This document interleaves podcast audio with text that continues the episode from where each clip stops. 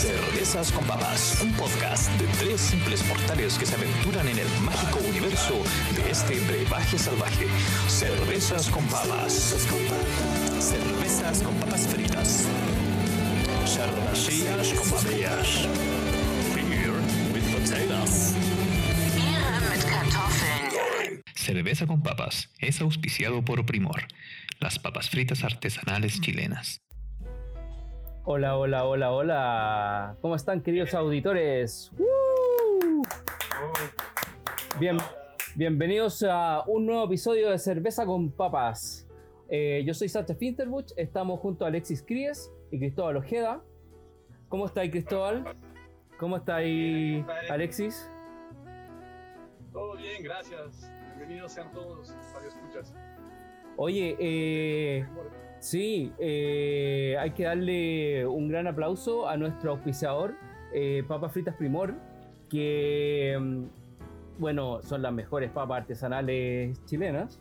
Y nada, pues decirles que aparte de, de, de todo lo, de, de, las papas fritas que, que son como su, su, marca personal, también tienen ramitas, tienen papas fritas sin sal, eh, papas fritas hilo y suflito y las pueden encontrar, bueno, en todos los jumbo alrededor de Chile. Eh, también ahora último hicieron un pacto con Líder y con Toto, así que también las pueden encontrar ahí. Y bueno, eh, hoy día estamos con, con, Felipe González de Almacén Cervecero, eh, que nos va a contar un poco de su historia, ¿cachai? Cómo nace Almacén Cervecero. Y bueno, también decir que Almacén Cervecero es el vende insumos para el, para el mundo artesanal de, de la cerveza, ¿cachai? Eh, vende de, desde las botellas hasta cursos personalizados, ¿cachai? De cómo hacer cerveza, eh, carbonatación de cerveza, etcétera, pasando por, por todo, hasta incluso mini plantas. Así que eso, pues, ¿cómo está Felipe? Eh, bienvenido al programa y un gusto tenerte aquí con nosotros. Hola, muy bien, gracias. Oye, eh, un placer estar acá con usted, un, una experiencia nueva de verdad.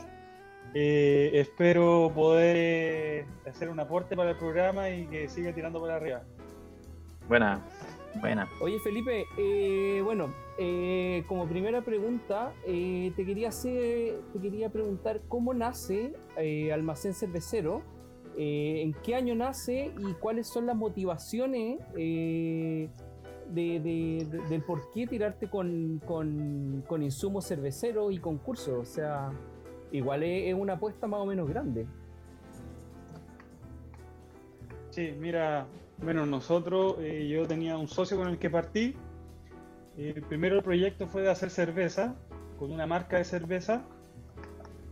Y debido a que la calidad de los proveedores no era de las mejores, tuvimos que echar pie atrás en ese proyecto y de ahí, así como tomando una cerveza como estamos ahora, ve la idea, oye, si vendemos materias primas y hacemos cursos, hagamos lo mejor nosotros, o sea, porque empezamos a preguntarle a otros cerveceros que cómo les iba con sus proveedores y todos tenían problemas.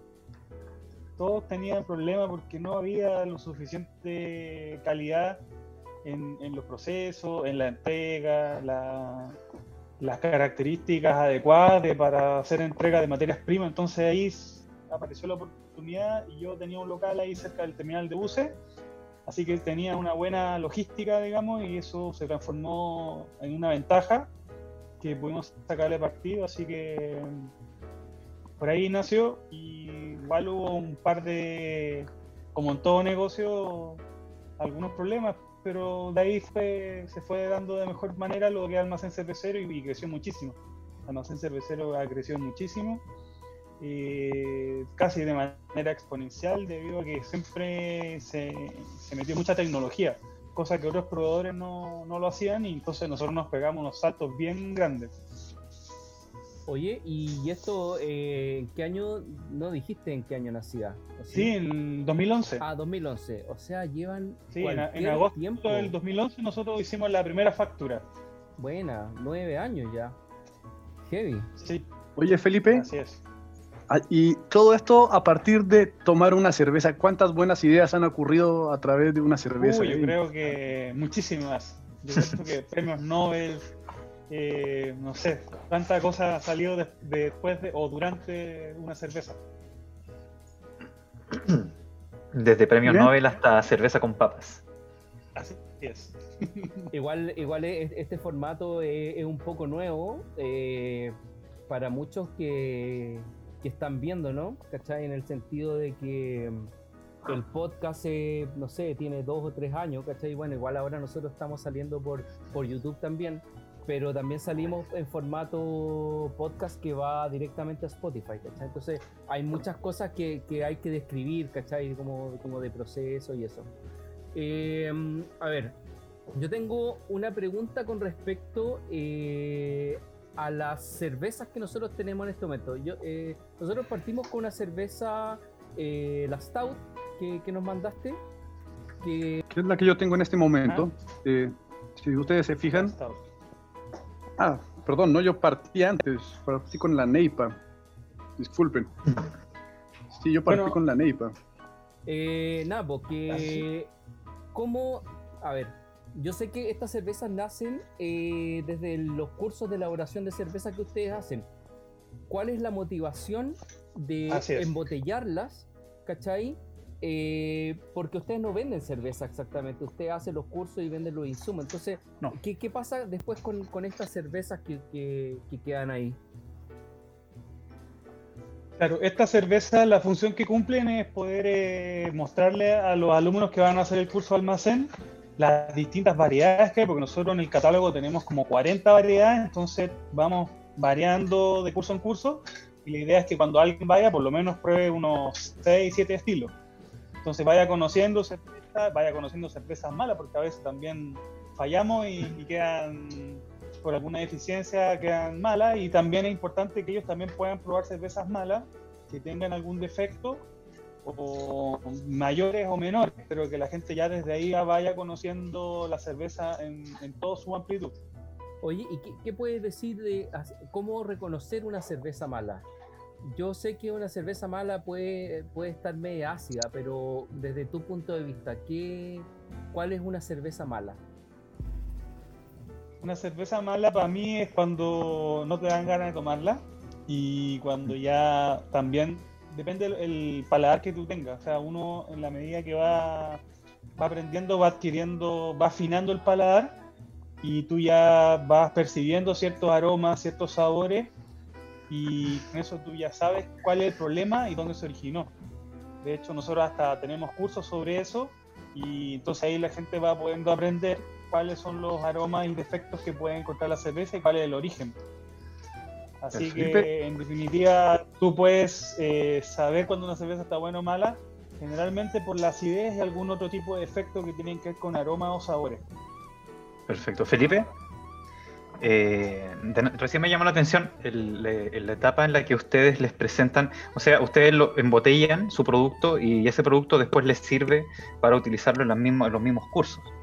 ¿Cierto? cursos, sí. Entonces, entonces por ejemplo, el yo soy diseñador gráfico, generalmente me, me encargo como el lado del área gráfica, las etiquetas, un poco el área visual. Y me llamaba la atención la simplicidad que tiene la etiqueta y que, claro, eh, no es una etiqueta común que, que podríamos decir que es para que eh, compita en el mercado con las otras marcas cerveceras, sino que es una etiqueta completamente funcional y, y además... Concepto, una etiqueta funcional. Exactamente. Y la verdad, la verdad, lo encuentro una buena solución eh, y muy útil. está muy armada y, y quería hacer una descripción un poco de la botella porque también estamos saliendo para eh, podcast. Y la botella de almacén cervecero es una botella muy funcional, como le decía, donde tiene todos los nombres de las variedades de cerveza que... ¿No es cierto? Sí, correcto. No, y algunas Y que se quedaron fuera. Ah, hay claro, y más. hay, hay más incluso. Mira, ¿eh? Y subcategorías también. Perfecto. Eh, es verde y tiene un símbolo del almacén cervecero, que es una mano con la cerveza, y además tiene una información lo más funcional que puede hacer, que tiene que ver con su dirección, que es en, en Padre Alberto Hurtado, 196, Estación Central, Santiago. Eh, la verdad, cumple la, desde el punto de vista del diseño, es una etiqueta muy funcional y, y, es muy útil, la verdad. ¿A quién se le ocurrió eh, diseñar eh, desde esa perspectiva? Muchas veces la gente que tiene negocios comete errores eh, por, por no saber calcular un poco bien hasta dónde mete diseño y, dónde no, muchas veces. ¿Cómo, tú ¿Cómo se dieron cuenta de que la necesitaban simplemente una etiqueta funcional y no algo bonito con que, con, que convencer a alguien? Lo que pasa es que, claro, justamente necesitábamos una etiqueta genérica porque no nos podemos mandar a hacer etiquetas por cada estilo porque serían demasiadas. Entonces eh, es- buscamos esa manera de, de poder eh, hacerlo simple además para o sea, fácilmente marcar qué estilo es y, y- y también qué, qué proceso tuvo de carbonatación. Entonces por ahí fuimos sacando esa idea y fue quedando, fue quedando. Así que y la hemos ido mejorando porque cada vez hemos eh, agregado más estilos. Perfecto.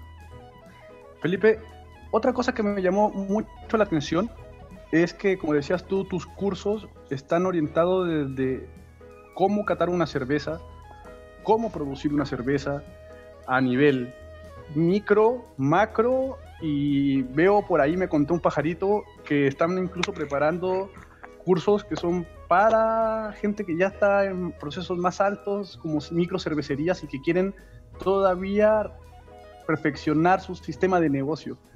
Avanzados. ¿Es, es verdad eso? Claro, lo que pasa es que eh, eh, en todo orden de cosas siempre hay una como una historia que se viene construyendo. Entonces tú primero partes con el curso básico y después vas adquiriendo mayores destrezas. e incluso tu mismo proceso te va pidiendo saber más y ir mejorando cada una de las partes. Entonces nosotros en principio teníamos solamente el curso básico y después fuimos añadiendo cursos que te, fue, que te permitieran perfeccionarte aún más en, lo, en tu quehacer. Entonces, claro, ahora tenemos cursos avanzados. Eh, nuestro, el nivel de nuestro curso básico es un nivel intermedio, no, no es un curso básico probablemente tal. Eh, la verdad es que lo vendemos como curso básico, lo ofrecemos como curso básico, pero en realidad es un curso intermedio. Tiene muchísimo contenido, pero también tenemos la filosofía de que menos es más. Entonces tratamos de entregar un, un conocimiento base que te permita tú desde ahí seguir pro progresando al ritmo tuyo, al ritmo que tú tengas. Eh, entonces, después viene el curso, curso avanzado que ya es para personas que ya tienen por lo menos un año de experiencia en elaboración y son además incluso pueden ser cerveceros, eh, microcervecerías que, que hayan iniciado en el tema pero ya de manera comercial, no solamente cerveceros homebrew, porque ahí hay que, hay que diferenciar eso en, en la industria también.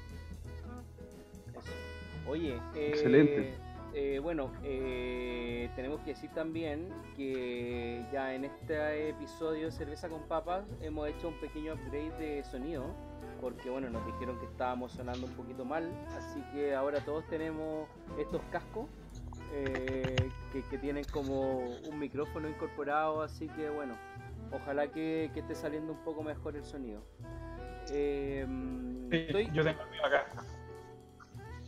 Eso, sí, que, que bueno. Oye, eh, te pasaste por los regalos que, que mandaste. Eh, tenemos, aparte de la cerveza, nos mandaste un mandil, nos mandaste un abridor, eh, Copas. las copas, que están súper buenas. ¿Cachai? Con el logo almacén Ah, cervecero. Siempre son cosas útiles. O sea, un destapador, qué cosa más útil. Sí. Un delantal ahí para cocinar, para hacer el asado, obvio. Y la copa, obviamente, para tomar cerveza. Sí, está, está muy bueno, muy bueno. Sí, muchas Así gracias. que bueno, disfruten. Sí, Vale, muchas Muchas gracias. Oye, De todas maneras, lo disfrutaremos bastante. ¿eh? Cristóbal, ¿en, en qué estás tú? ¿Estás ahí, bueno, en el light painting, obviamente? Pero. Bueno, ver, yo estoy, ya tenía algo preparado de antes porque ya sabíamos que con el invitado que íbamos a tener, así que estoy diseñando una fantasía que es una máquina que procesa el lúpulo y el trigo o la cebada y, y la produce después la saca directamente en botellas que serían con un poco la etiqueta de almacén cervecero AC y al lado un, un- una cebada. Así algo bien sencillito, una maquinita, esperemos a ver cómo vaya quedando para que la subamos después por el, Eso. por el programa. Oye, los lúpulos. Qué buen tema. Qué buen tema son los lúpulos. Yo creo que es un tema Así que es. podríamos tener un programa entero. Es una maravilla. Yo, sé que ustedes trabajan con Ranco, La Unión, Valdivia, pero que además tienen otros partners nacionales. Claro. Cuéntame, ellos son por favor. Waymen.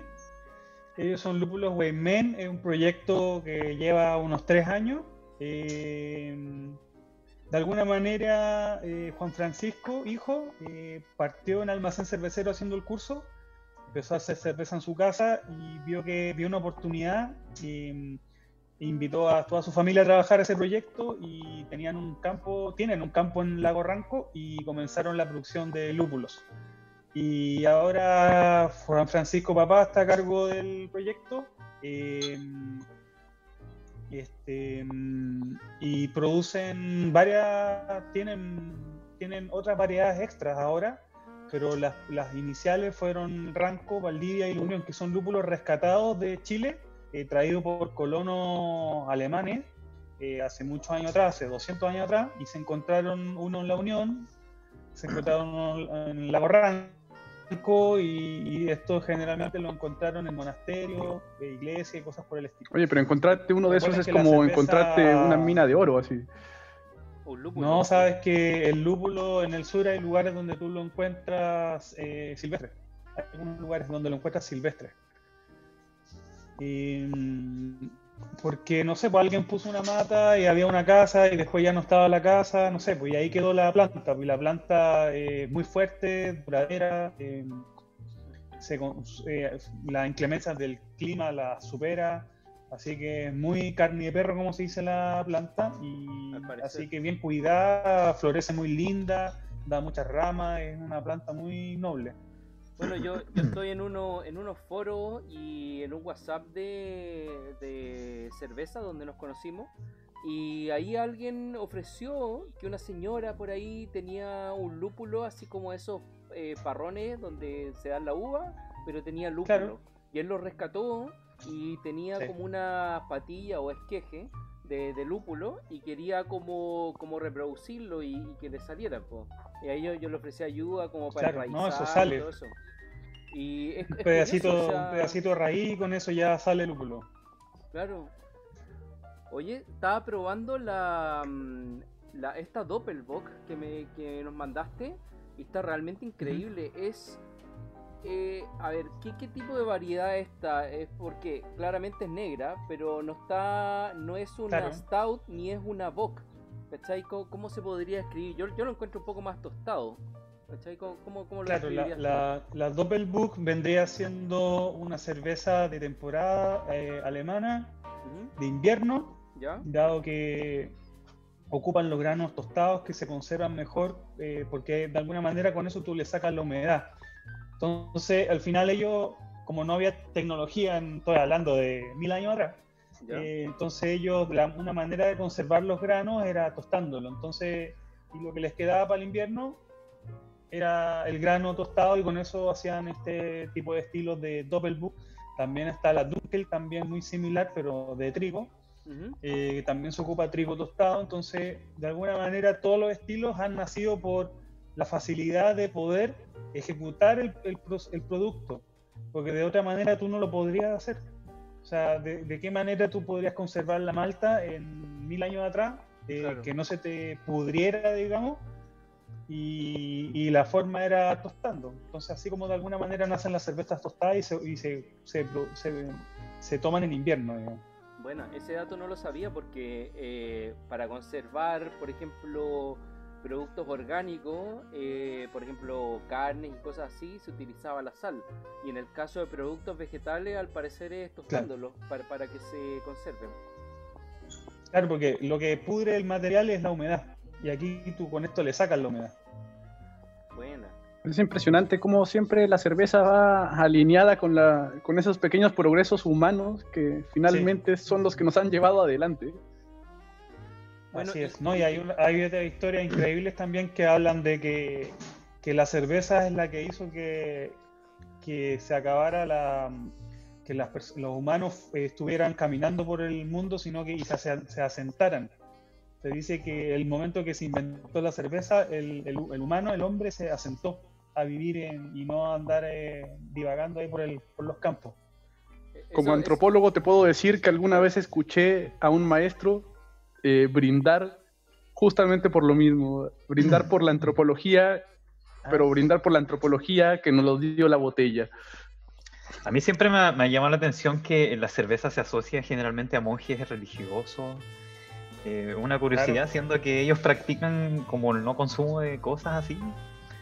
No sé si tienes algo que, que podrías comentar con respecto a eso, Alexis, que me parece Bueno, en, en- muy en llamativo. Bélgica de hace miles de años ya los monjes son los elaboradores de cerveza y de vino. Siempre ellos fueron los elaboradores porque... Pero eso como eh, para tener un producto alguna- de venta. Pero, o sea, bueno, hoy día los monasterios tienen cervecería y es parte de su negocio, digamos, entre comillas, eh, vender la cerveza. O sea, ellos, eh, los monasterios tienen cervecerías en Bélgica y esas cervezas son elaboradas para comercializarlas. Mm. Y, y ellos son muy milenarios en esto de elaborar cerveza y hacen las mejores cervezas en Bélgica, es impresionante y tienen fermentación espontánea, abierta, es una cosa así antiquísima. Tienen el dominio de la del técnica. ambiente, es una cosa es una cosa que no sé, o sea, es como viajar en el tiempo, no sé, una cosa muy loca. Yo creo que eh, el conocimiento siempre ha sido poder y el poder eh, básicamente se puede demostrar también en técnica. Y el conocimiento de la cerveza es una técnica, es un proceso casi, bueno, no casi, es un proceso de ingeniería y que puede desarrollarse de formas impresionantes. Es Pero- importante ese conocimiento. De hecho, ustedes como almacén cervecero sé que además venden libros orientados para crear cerveza, o sea, el, el desarrollo de los, del conocimiento es súper importante y ahora en estos tiempos yo creo que la autofabricación de cerveza eh, para varios de nuestros radioescuchas o youtubers o etcétera en nuestras diferentes plataformas debe ser algo súper interesante es un momento que yo si- en mi casa lo estoy pensando seriamente Bueno, así como tú tienes inquietud, miles de personas ya la han tenido y se han lanzado a hacer cerveza en sus casas, con su familia, con sus amigos, con sus vecinos, con sus parientes, con todo el mundo. Y, la verdad que se pasa muy bien, se disfruta mucho, eh, es una actividad muy sana de reunirse, de elaborar, de experimentar. Entonces eso eh, em, anima mucho a la gente a, querer hacerlo y a participar. Así que y ahí estamos nosotros que tenemos libros, que tenemos los cursos, que tenemos los equipos y las soluciones para que ellos vayan afrontando todas las dificultades que se, le- que se van a encontrar en el camino en la elaboración. Perfecto. Felipe, yo estaba viendo, ustedes tienen eh, en su página web cursos online también. Sí, nosotros partimos con los cursos online hace como tres años antes que pasara toda esta Perfecto. pandemia. Ah, entonces, entonces estaban preparados. Ya veníamos con, ya veníamos con cursos online. Lo que Bueno. sí ahora implementamos que todos los cursos son online, o sea, desde el de elaboración, que antes era solo presencial, eh, elaboración de hidromiel solo presencial, y bueno, esperamos a sumar el de elaboración de sidra, porque no todo es cerveza, también hay otras bebidas, eh, poder eh, tenerlos también en sus versiones online. Así ¿Cómo ha sido el proceso no de- nuevo- no fue nada nuevo hacer este, estos cursos online. Ah, perfecto. Pero no se, no se enfrentaron a mayores dificultades frente al contexto actual que estamos viviendo.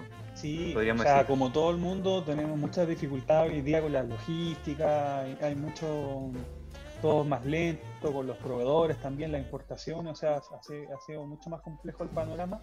Ya también ha cambiado mucho la, necesidad de materias primas y, entonces, por, por ejemplo, si antes se trabajaba muchos barriles y nosotros estábamos con muchas materias primas como para el trabajo de barriles, hoy en día cambió muchísimo y se cambió toda botella, entonces ha sido un desafío para nosotros poder mantener el stock de botella, poder mantener stock de tapas, no, no cortar esos flujos y, y con la dificultad de la importación. Entonces, todavía estamos ahí eh, resolviendo los dilemas de la logística.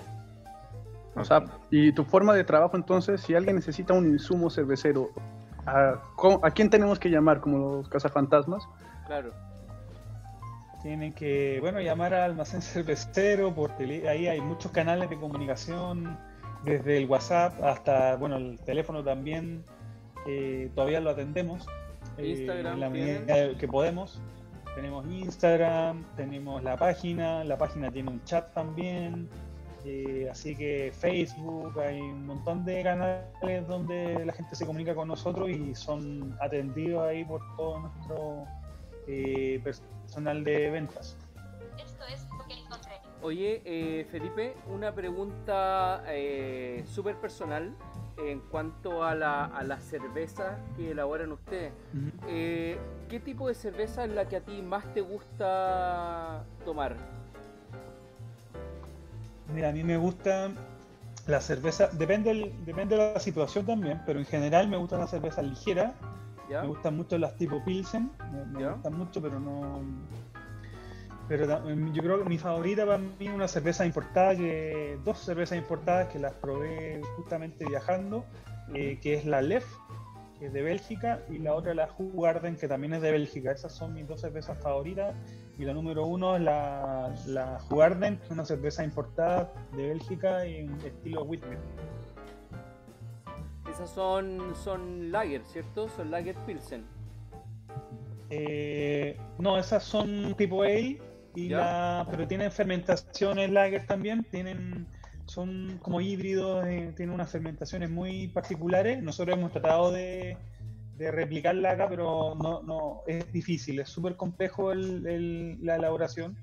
La Eso. cerveza Lef es una cerveza de monasterio, eh, eh, su- la- esa cervecería está como desde el año 1500 algo, Sí. y la LEF, eh, o del, no, perdón, del 2200 algo, y la 2200. Guarden del, del 1600. Sí, del de 1200, o sea, son, tienen muchísima historia Sí. y son cervezas de abadía. Oye, y, y- Esa- esas son mis favoritas. eh, ustedes en los cursos han logrado desarrollar eh, cervezas tipo lager Pilsen porque yo sé que esas cervezas Sí. eh, se elaboran a baja temperatura, entonces ¿cómo logras eh, fermentar a baja temperatura? ¿Le pones, eh, no sé, la, la- la llevas a un refrigerador? ¿Cómo, cómo lo haces ahí con eso? Claro, sí. Bueno, obviamente las cervezas lager eh, fermentan a unas temperaturas menores que las ale, en torno a los 12 grados, y para eso tú tienes que tener eh, el equipamiento necesario para poder hacerlo. Nosotros en el almacén tenemos refrigeradores donde ponemos adentro los, los fermentadores, son bidones pequeños de 18 o 20 litros. Eh, nosotros hacemos la- las pruebas que hacemos son en batch pequeños, no hacemos batch grandes. Small batch. Entonces ahí es súper fácil manejarlo, moverlo de un lado a otro, qué sé yo, o sea, eh, se facilita bastante el trabajo y es lo que yo también les recomiendo a los cerveceros cuando parten, que partan con batch pequeños. ¿Ya? Eh, entonces por ahí es más fácil eh, manejarlo y sí, efectivamente esas lagers fermentan a, a menor temperatura, pero también se han descubierto levaduras que son de estilo lager, pero funcionan muy bien a temperatura de ale, así que eso también ha solucionado bastante la, la problemática de los cerveceros de Mm. hacer cervezas lager Hacen lager sin, que... eh, a con, temperatura y ambiente. con la y con el problema de- del control de la temperatura, o sea, y eso es algo que es súper nuevo, o sea, eso apareció en un congreso cervecero de hace como unos dos años, en Puerto Varas creo que fue el congreso, lo presentaron ahí, presentaron los estudios, nosotros inmediatamente empezamos a probar, yo creo que al otro día yo llamé a Santiago y dije, oye, prueben esta, prueben esta levadura a esta temperatura y veamos qué pasa. Y cuando volví a Santiago probamos la cerveza y uy, súper buena, quedó, quedó bien esa cerveza sin ningún problema, porque lo que puede ocurrir ahí es que generen, generen defectos por, por la temperatura incorrecta, pero en esta levadura no pasó nada. O sea, tú Así dices que que, la, la hay soluciones. La levadura es la que hace que tú puedas hacer una cerveza lager o una cerveza ale, por ejemplo, de, de las dos grandes familias Sí. cerveceras. Eso es lo que determina, no, no, Sí. no el lúpulo, sino Claro, tú- la levadura. No, no, es la levadura la que tú, la que te da el perfil aromático en, en ese sentido. Obviamente hay, hay levaduras que son más neutras que otras, otras que son más aromáticas. En general la- las levaduras de estilo belga son más aromáticas, tre- entregan más esteres y esos esteres son los que en definitiva son, son eh, sabores deseados, sobre todo los estilos belgas. Mira, yo, yo partí haciendo cerveza, bueno, yo ya no hago cerveza, eh, elabora, elaboro otra cosa eh, con varios insumos que tú me vendiste. Eh, pero bueno, eh, hace 15 años yo estaba haciendo cerveza y recuerdo los tiempos de elaboración que eran más o menos entre un mes a mes y medio para más para llegar a saborear cómo podía quedar la cerveza, ¿cachai? En este momento que han pasado 15 años hasta ahora, eh, se, han, se, pu- se pueden como, a ver, optimizar los tiempos que antes era un mes y medio, ahora tal vez eh, un mes o quizás tres semanas entre que tú hiciste el cocimiento a que ya estás tomando la cerveza. ¿Ha, ha- ha evolucionado un poco eh, eh, los tiempos o algo? No, mira, la verdad es que no mucho. La verdad que el proceso sigue siendo el mismo, que probablemente viste.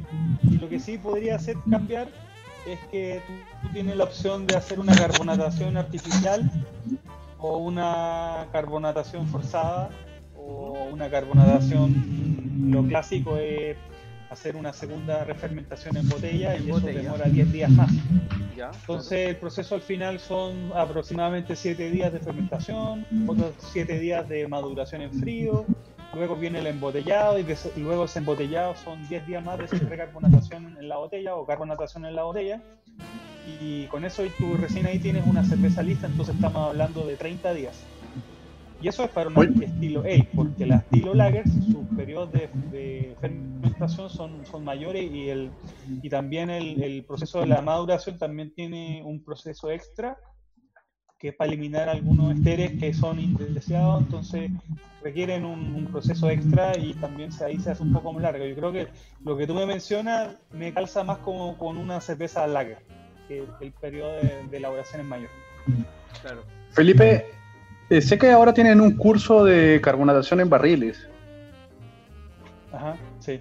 ¿Sigue estando? Sí, ¿En qué consiste ese curso? Sí.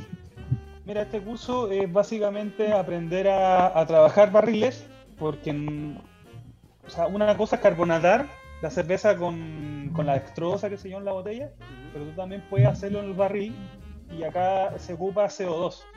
Entonces el CO2 es un gas inerte y si no lo sabes usar eh, puede ser hasta peligroso.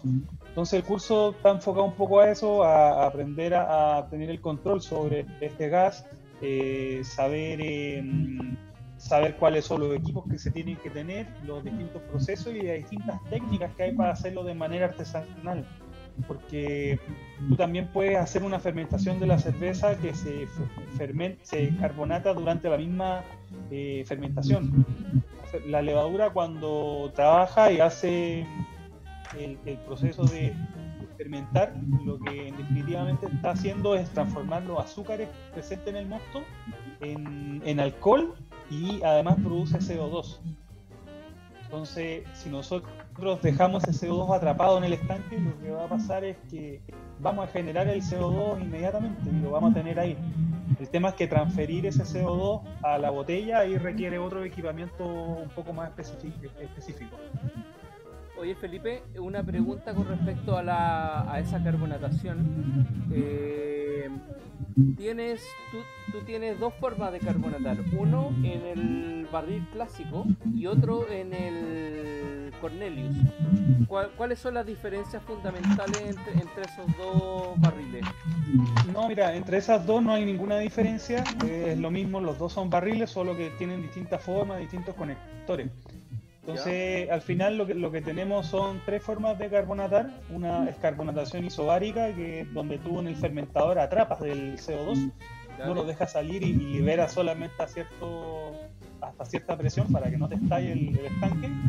La otra sería la carbonatación eh, por destroza o, re- o segunda fermentación en botella, ¿Ya? que es porque siempre nos van a quedar levaduras disueltas en la cerveza, y entonces yo le agrego azúcar, entonces azúcar presente y teniendo levadura, esa levadura va a actuar y va a provocar que esa carbonatación quede atrapada en la botella y ahí tú vas a tener eh, cerveza con gas. Y la, otra, la tercera es forzada, donde tú tomas tu barril y tú le inyectas CO2. Entonces esas son las tres maneras de, eh, más generales de carbonatar cerveza. Esa dextrosa que tú dices es un azúcar especial eh, Sí, que actúa directamente, maíz. directamente con la, con la levadura. ¿Por qué? ¿Por qué? Ahí, ahí nos estamos metiendo en un tema súper técnico. por qué eh, ese tipo de, azúcar y no un azúcar normal, por ejemplo.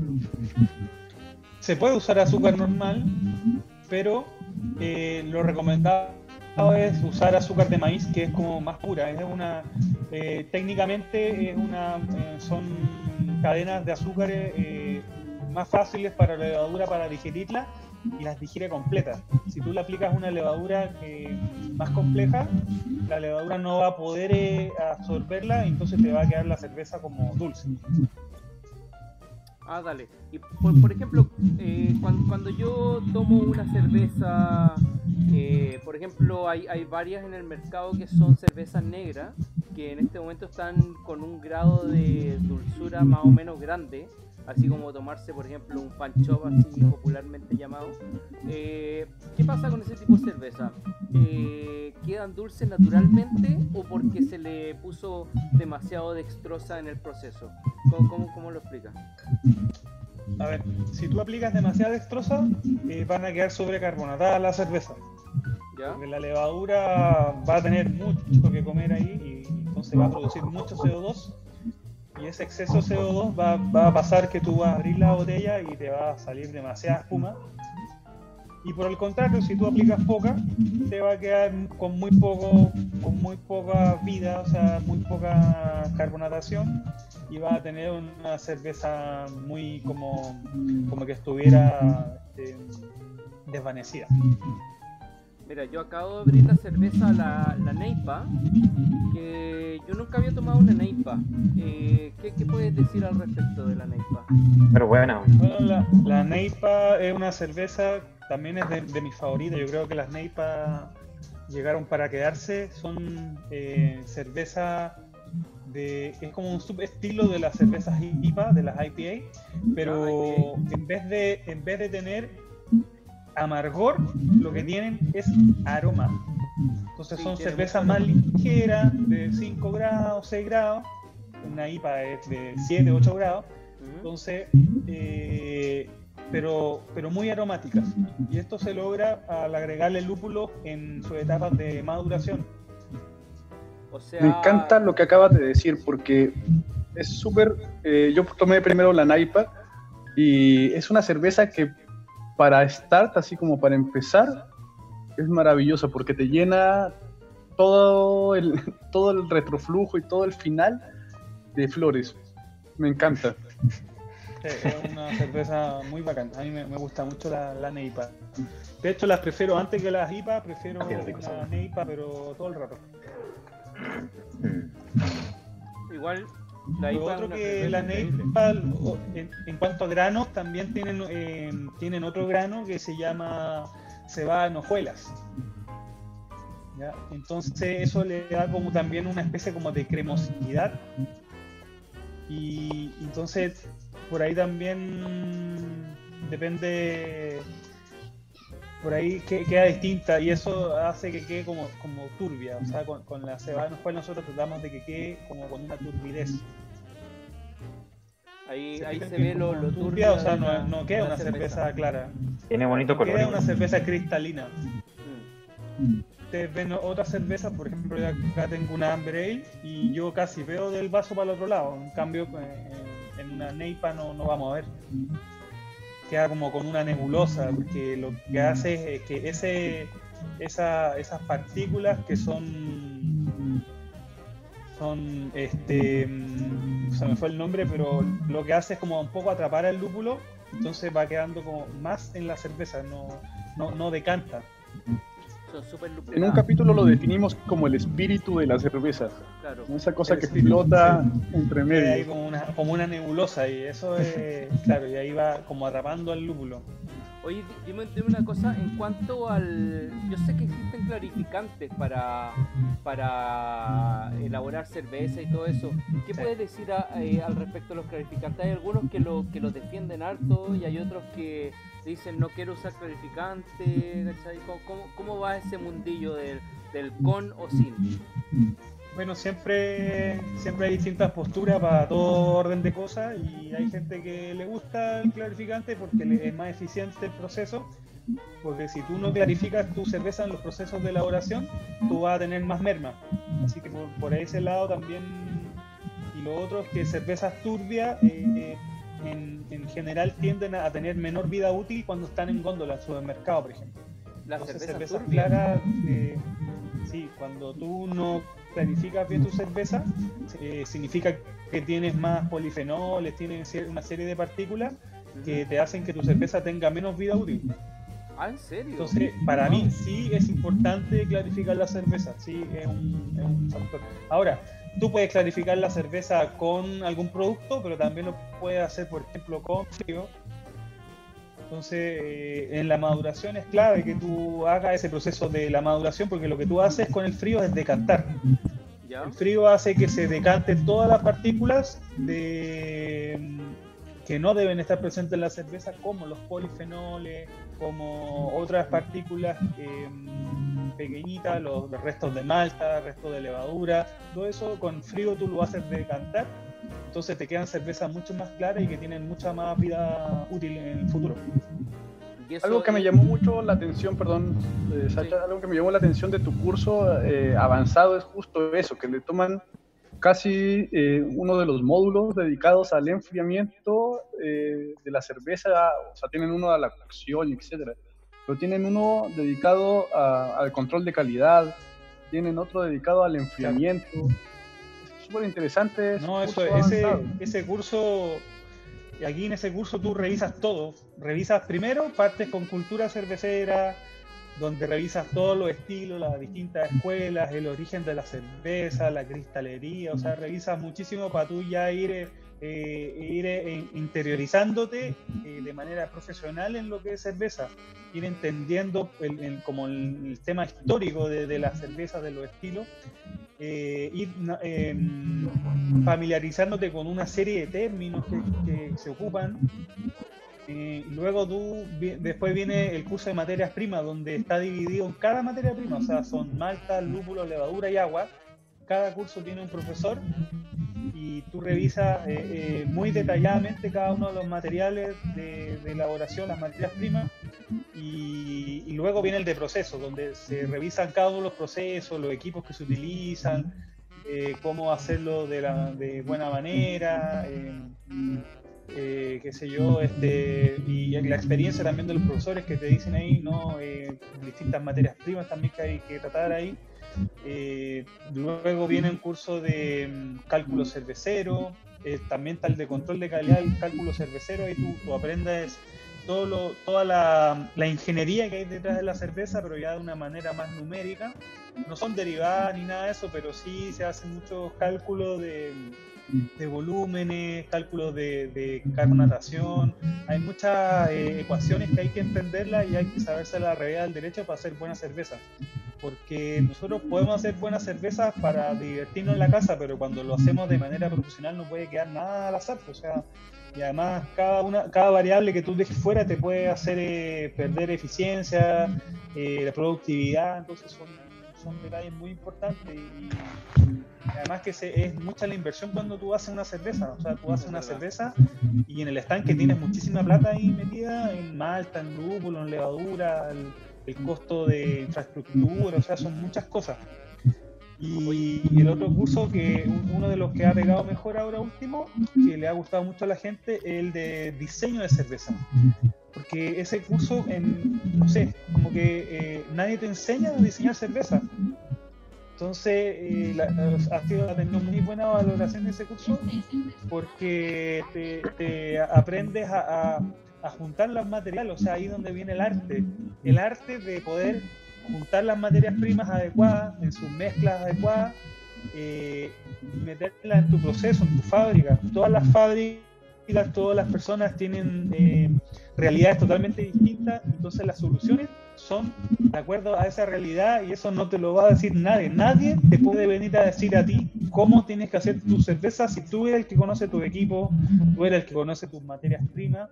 Entonces, por eso siempre en los cursos tratamos de que la gente eh, busque sus propias soluciones, pero para eso necesita el conocimiento base. Entonces, siempre por ahí es como la, la, la, la, la manera que nosotros vemos la, enseñanza en, cervecería. Bueno. Excelente, eh... forma inigual. O sea, el diseño y entregarle la posibilidad a la persona de, de crear, de convertirse en creador, un poco sería eso lo que...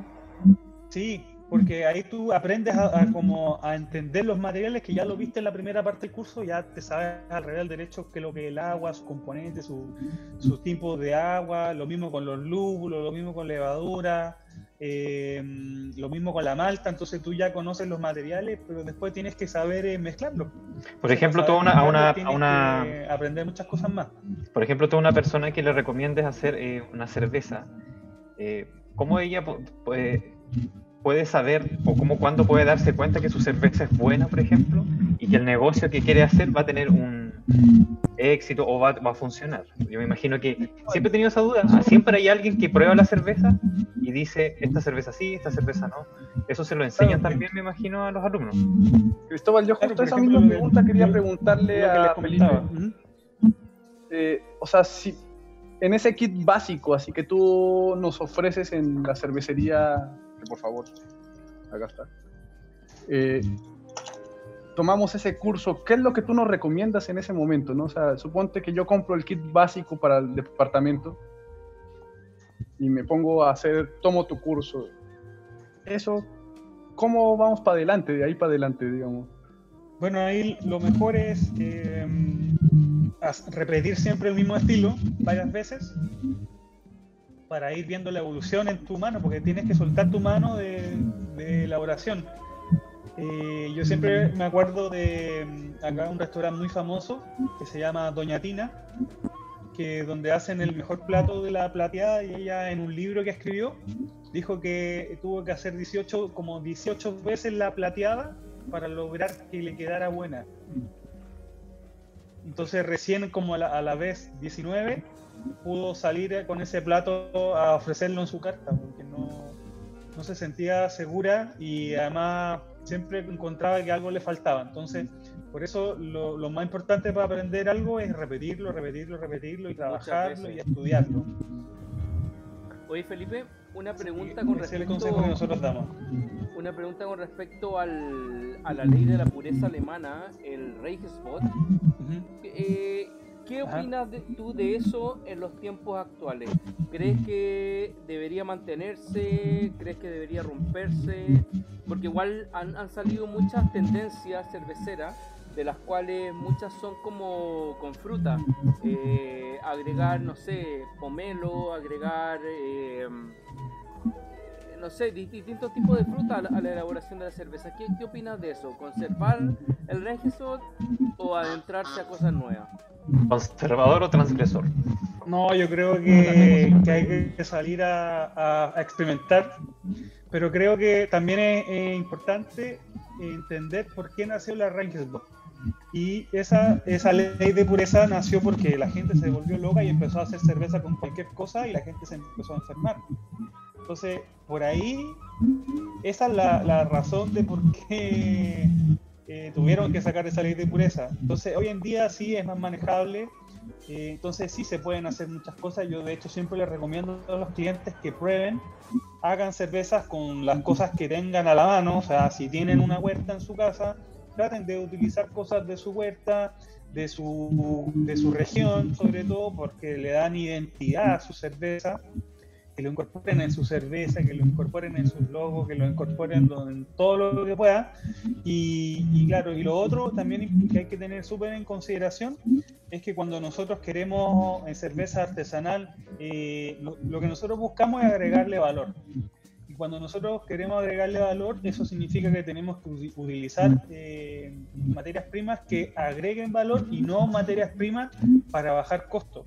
Esa es la diferencia entre cerveza artesanal y cerveza industrial. Entonces la cerveza industrial, ¿qué es lo que busca? Bajar los costos y para eso usan arroz, usan maíz, pero ya en cantidades importantes, porque hay estilos de cerveza que sí pueden usar arroz y sí pueden usar eh, eh, eh, maíz, pero cuando tú ya lo usas en cantidades exorbitantes o la misma azúcar, o sea, yo estaba en cervecería donde con una grúa, de estas que tienen como una pala, con esas grúas le metían el azúcar al, al proceso de elaboración. Entonces, una, un- una, una cerveza muy eh, dulce y, y que sacaban alcohol al final eh, con azúcar, ¿cachai? Entonces es como que si yo a la miel le echara azúcar para hacerla cundir más. Entonces eso es lo que hace la cerveza industrial. Ellos no aportan valor, sino que le restan, eh, restan costos. Ellos siempre están pensando en los costos. En cambio, en cerveza artesanal, lo que nosotros hacemos es todo lo contrario. Nosotros lo que buscamos es agregar valor. En ese agregar valor, yo estoy absolutamente de acuerdo en que se le incorpore cualquier cosa que, que le, que le dé mejor sabor y que la haga distintiva. Bueno, Aparte me encanta. Claro, porque en el fondo, en el fondo podría ser que tienen como protagonista la cerveza, eh, en vez de la alta producción o de la producción masiva, que finalmente puede terminar o dañando la cerveza, pero vendiendo más, pero termina finalmente eh, dañando el concepto mismo de cerveza al agregarle o azúcar o arroz o cosas ¿no? así. incluso al propio ecosistema, y no solamente al ecosistema eh, llamado ecosistema biológico, sino al mismo ecosistema económico. El hecho de que compren lúpulo de Ranco, de la Unión, de gente que está por acá, o sea, eh, un hacerlo más círculo- nacional. Claro, crea un círculo virtuoso que es muy interesante dentro de tu negocio, de tu puesta de negocios. Eh, acá en Cerveza con Papas siempre rescatamos ese, ese tipo de negocios porque creo que el Cristóbal, Sacha y yo eh, rescatamos y pensamos que esa es una buena solución para, para Chile y para salir eh, de, este- de estos problemas que estamos enfrentando ahora. estancamiento. claro. Te damos las gracias por hacer esto también. Eh, ha sido una grata conversación. Yo realmente he aprendido mucho. Quisiera preguntar eh, a mis compañeros Sí. si hay algo que quieran aportar aquí en esto mismo. Mira, yo, yo te quería preguntar un poco como por la eh, tus redes sociales, dónde ubicarte, cómo, cómo poder eh, comprar en el almacén cervecero, para que des un poco como más feedback de eso. Ya, gracias. Mira, eh, bueno, nosotros tenemos una página que es www.almacencervecero.cl. Eh, tenemos un Instagram que es Almacén Cervecero Chile. Eh, y, y yo creo que por ahí el canal más directo en realidad en todo caso es el correo. El correo nosotros es como el- la forma más rápida de responder y directa. eh, y el correo es ventas arroba almacencervecero.cl. Bueno, Eh, así que eso, los dejo invitados para que visiten la página. Ahí hay harta información, hay no solo, hay- no solo de productos, hay una biblioteca cervecera donde hay harta material que está ahí como disponible para descargar. eso. Súper. Oye, muchas gracias Felipe por estar con nosotros. Eh, por alguna razón el audio está medio raro, pero bueno, eso se, se soluciona en otro capítulo. Eh, y eso, po. Eh, fue un gusto hablar contigo. eh, estamos al habla. Igual, bueno, todo va a salir en nuestras redes sociales, así que el capítulo va a estar al aire pronto, quizás mañana. Y bueno, espero que todos nos hayamos entretenido con, con este capítulo, aprendido un poco más sobre el mundo cervecero, sobre lo que hace Almacén Cervecero, de hecho, curso y ventas de insumos. Así que, y bueno, agradecerte también por todos los regalos que nos mandaste, la cerveza, eh, el mandil, el vaso, etcétera. Así que gracias y nos estaremos viendo en otro capítulo de Cerveza con Papa. Chao, amigo. Dale, Chao a muchas todos. gracias. Gracias. Gracias, Felipe. Mira, terminé el dibujo. Por fin terminé el dibujo. Esa. Vamos, vamos. Sí, está bacán, está bacán el dibujo. Oh, que se puede. Vale, gracias. Saludos a todos. Gracias, Felipe. Estamos viendo. Adiós.